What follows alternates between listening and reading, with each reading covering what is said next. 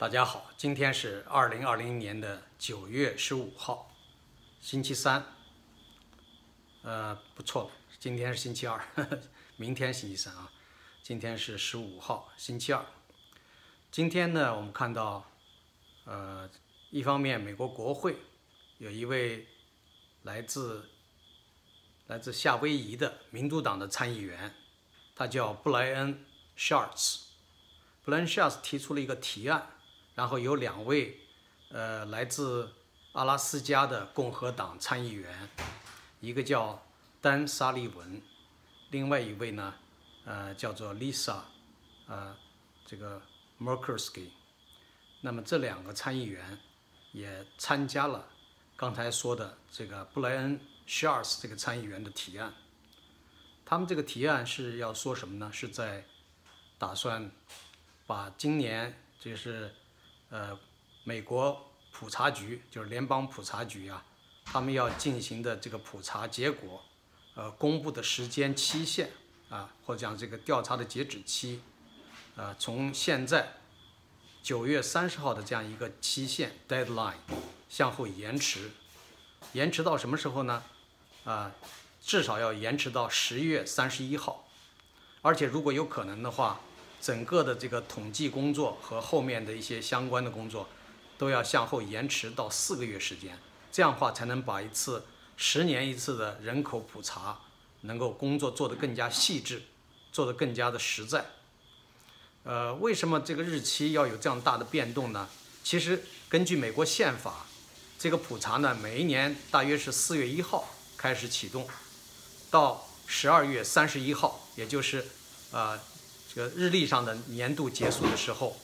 应该这个普查就彻底结束。但是真正有关普查的那些结果的分析，呃，相关资料的公布，可能还要更加靠后。这是通常的这样一个情况。但是我们知道，人口普查它包含了很多重要的指标，所以对每个国家来说都非常的重要。中国也是从九十年代开始，从一九九零年开始呢，就比较正规的来推行。每十年一次的人口普查，那么在一九九零年之前，中国也搞过人口普查，但是呢，无论是从统计的方法手段，还有这个普及的程度，啊各个方面来讲的话，那个时候还没有达到国际上的一般标准。而从一九九零年之后呢，慢慢走上了正轨，啊，那么十年一度的、十年一次的这样一个人口普查是至关重要的，所以我们大家都知道这样一个概念。那么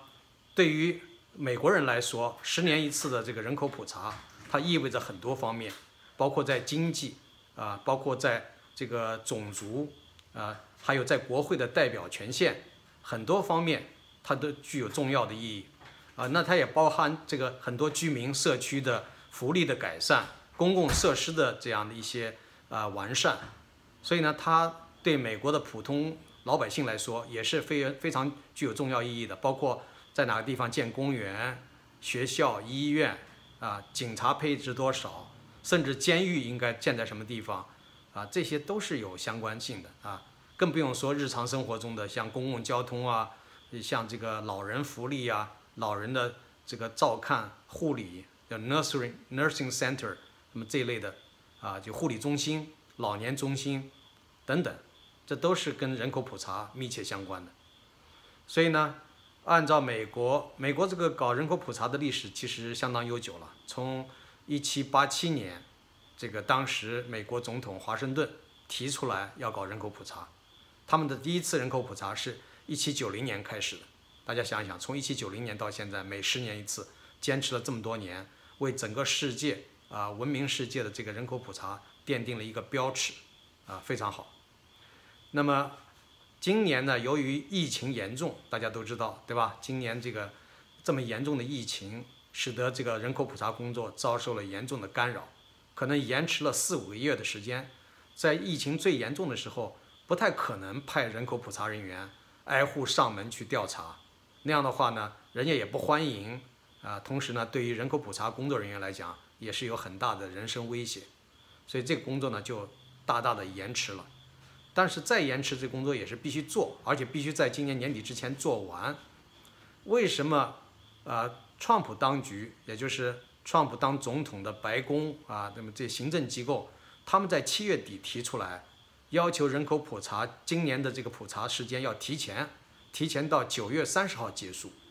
啊，这个呢就比这个宪法里边规定的要早了时间往前提了很多，因为宪法规定的十二月三十一号，对不对？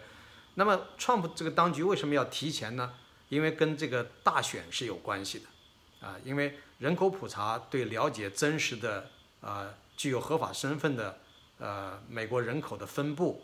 那是具有非常重要的性质的，是吧？还有呢，就是说这个在国会的代表人数，那么 Trump 他们提出的一个重要的政策，呃，就是希望把那些非法移民，按照民主党人按照一些正确。政治正确的说法呢，应该是没有文件的这个呃滞留在美国的人啊，就是 undocumented Americans 啊，就按这种说法的话，这种人呃过去也被统计到人口之中。那么这些人呢，如果使得某一个州的人口啊增大，增大之后，他的代表席位就会增加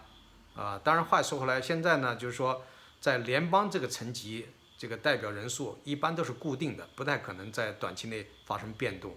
但是对地方，比如说有一些呃州里边的或者是县里边的选举，那么人口的变动会影响到代表席位的一些变化啊。当然，可能它也需要有一个法律程序的改变。但是不管怎么说呢川普是希望能够今年早一点把这个人口普查的结果拿到手。但事实上，今年我们刚才提到了。本身就是由于疫情这么严重，使得几个月时间没有办法正常的展开人口普查的工作，所以又要加上要提前，这是基本上是难以做到的。所以现在呢，呃，民主党和共和党这些参议员们都提出了一个共同，两党都非常关切的提案，啊，一个是要求把原来定的这个期限从九月三十号改变到十月，至少是改变到十月三十一号，啊，甚至呢向后延迟四个月。啊，如果要是讲能做到的话，向后延迟四个月，可以让工作做得更加的充分和扎实，啊，所以呢，我觉得这个提案是非常合理的，而且呢，向后延迟一个月看来是不够的，啊，不如就干脆要求还是像以前，按以前的那个做法，通常的做法就是宪法所规定的时间，就是日历年度结束的时候，也就是十二月三十一号，这样的是比较客观现实，而且没有必要因为某一段时间的。政治方面的原因而改变这个美国已经实施多年的做法，呃，这是一个情况。再一个情况呢，就是呃大华府地区，我经常讲大华府，很多国内的人啊，中国国内的人可能不太了解，啊，还有一些其他国家的人可能也不太了解。所谓大华府指的是马里兰的一部分，啊，弗吉尼亚，尤其是北弗吉尼亚的一部分，啊，或者绝大部分啊。然后呢，加上华盛顿 D.C.，呃，就是华盛顿哥伦比亚特区，这么几个地方合在一起的这个，呃，就是首都大首都圈在居住、工作、生活的人。那么这些人口呢，现在大约是九十万人左右，啊，应该是八十几万，没有现在新的普查数据没出来，但是前一段时期应该是八十几万。那现在有没有九十万？大概是九十万的样子，啊，那么九十万人口里边，我们知道，由于疫情。受到的影响，现在很多公司企业啊都裁员，一个是大量的裁员，另外呢是有很多人在家办公，就是呃叫远程办公 （remote） 啊，remote 或者 online working 是吧？有这样的一种在家里边的办公。那么这种办公的状态要持续多久呢？啊，最近呢有一个调查公司，他们对呃两百七十多家公司进行了调查。调查的时间是从八月，呃十几号开始，到八月底结束，啊，调查的时间跨度大概是，呃两个多星期，不到三个星期。那么这个调查的结果是，因为这两百多家公司所代表的工作人口是多少呢？是二十七万五千人。大家想一想，二十七万五千人是什么概念？是相当于大华府地区就业人口的一半儿。啊，至少是一半儿，啊，因为刚才讲到，假如说是九十万人口的话，其中还有相当一部分不是工作人口，啊，比如说呃幼童啊、孩子啊、上学的这些人啊，还有一些老人都已经不在工作的这些老人，所以呢，这个这是只是一个粗略的估计，就是至少这二十七万五千人代表着大华府就业人口的一半以上。那么这就业人口一半以上，他们将会把这种远程工作保持到明年的夏天。啊，也就是说，这个目前疫情啊还没有没有迹象说能够在短期内解除这样的一个疫情，也没有什么灵丹妙药。虽然很多医药公司都在试制一些有效的药品，包括疫苗也是很多家公司在研制，但是现在呢还没有真正能够具有说服力的东西出来。啊，有的人说大概十月底，呃，疫苗可以开始在一些人群中接种，但是呢，到底是不是十分有效，那还等到一段时间以后才能做出判断。还有那些所谓的特效药。到现在也没有真正被证明临床的效果有那么灵验，所以也要一段时间以后才能够证明。我估计呢，这都需要半年以上的时间。那么现在已经是九月中旬了，所以可见，啊，这种远程办公看来是一个大的趋势。好的，今天有关美国的重要的新闻，我主要向大家报告这么两件事，而且这两件事是关系到，呃。前者呢是关系到全国整个美国的情况，而后面的这个消息呢是关系到大华府地区，也就是首都圈啊，美国的首都圈这样的一个呃人口状况以及他们的经济工作状况啊，这个关系到这样的一个，因为首都它会影响到很多其他的层面，所以呢这两个情况都非常重要，向各位报告一下。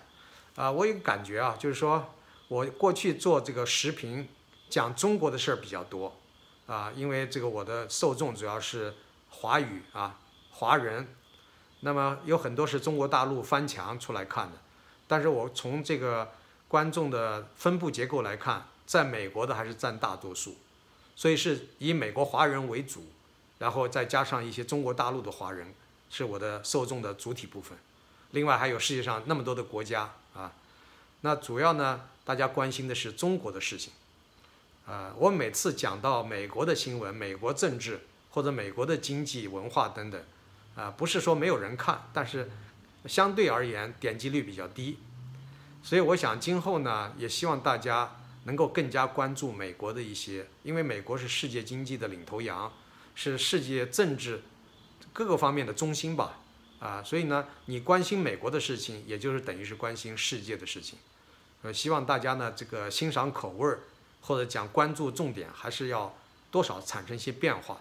那我人生活在美国，我对美国的事情知道的啊，可能相对会多一点。如果你们愿意听的话，我以后就多讲一点美国的事情。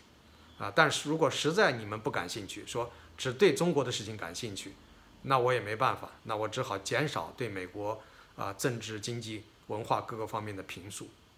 好，今天先说到这儿，谢谢各位。